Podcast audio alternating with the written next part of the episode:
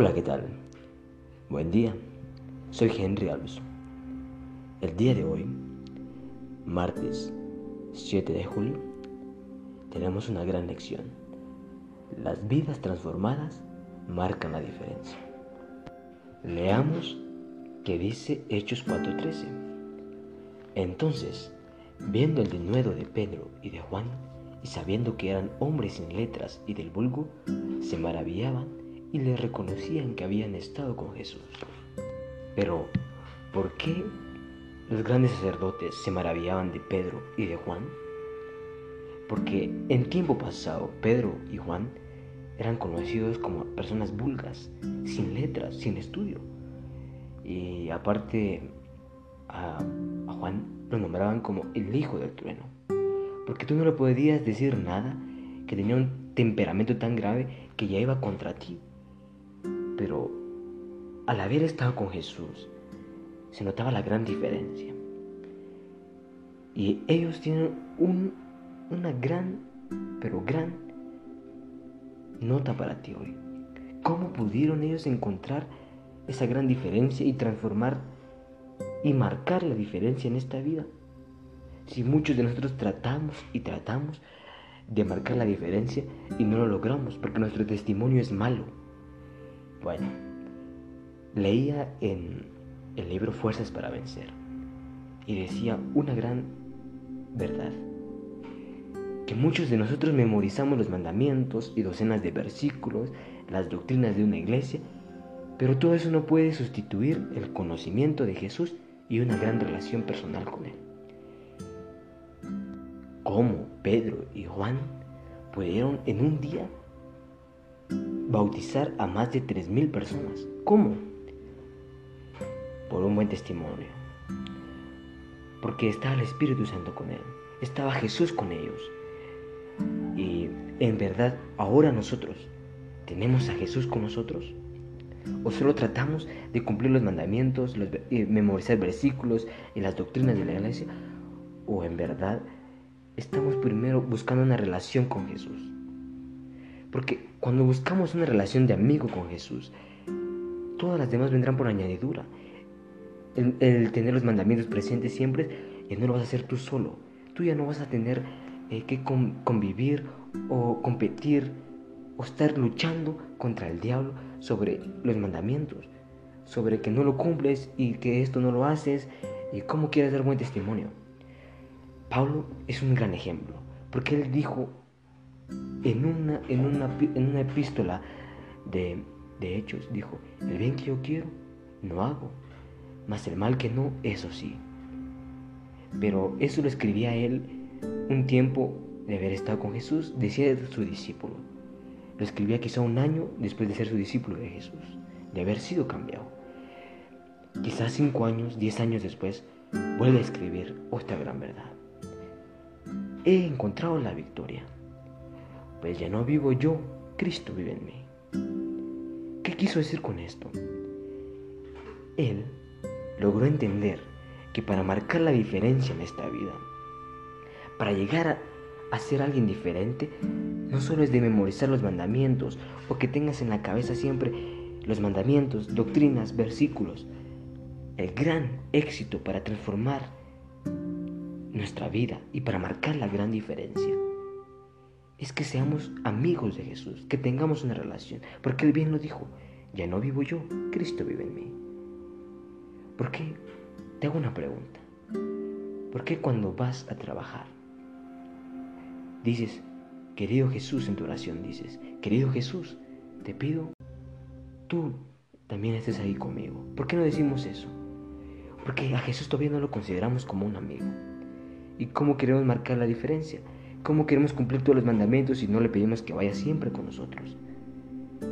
Eh, Pedro y Juan lograron cambiar y quizá ellos también lograron el mismo método de Pablo, el de poder hacer amigos de Jesús primero y luego ya compartir de Él.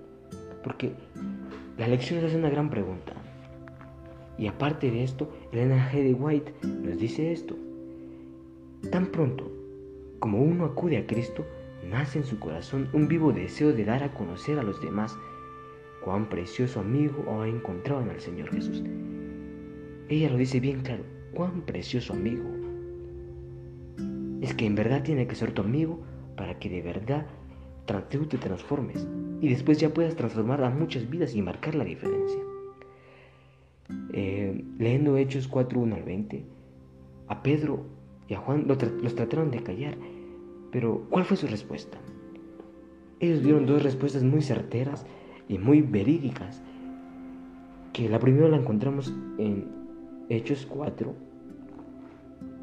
11 y 12. En ninguno otro hay salvación, porque no hay otro nombre bajo del cielo dado a los hombres en que podamos ser salvos. Y después dar otra respuesta, que me bendiga hoy. ¿Por qué no dices, creo Jesús, hoy iremos a trabajar, acompáñame? Ve y todo lo que hago muestra muy concreta. Que dice, porque no podemos dejar de decir lo que hemos visto y oído. ¿Por qué? ¿Por qué no podían callar? Porque querían marcar la diferencia en este mundo. Pero ya habían marcado la diferencia al haber hecho a Jesús su amigo. Y nos hace una gran pregunta esta lección. ¿Qué relación hay entre conocer a Cristo y compartirlo? ¿Qué relación hay? Para conocer a Cristo, debes ser su amigo. Y al compartirlo, ya, ya debes de haber convivido con Él. ¿Y por qué? Porque entonces tu testimonio va a ser bueno. Y al compartirlo, mucha gente te va a creer. No solo por tu testimonio también, sino que porque ve en ti, en tu rostro, en tus ojos, cosa semejante Cristo Jesús, brillante, te comportas de una manera diferente. Porque Cristo Jesús va contigo como amigo siempre. Si entiendes y logras entender esto, vas a poder marcar la diferencia. Y dice, ¿por qué conocer a Cristo personalmente es tan esencial para que podamos ser testigos de Él? Es otra pregunta que nos hace la lección. ¿Por qué? Ya te lo he dicho. Si de verdad eres amigo de Cristo, vas a contarle todo y sinceramente. Decía un pastor que su hijo decidió orar en el almuerzo, pero el alimento de ese día solo eran hierbas y él oró de esta manera. Querido Jesús, muchas gracias por los alimentos, pero en verdad estoy enojado porque comeremos puras hierbas.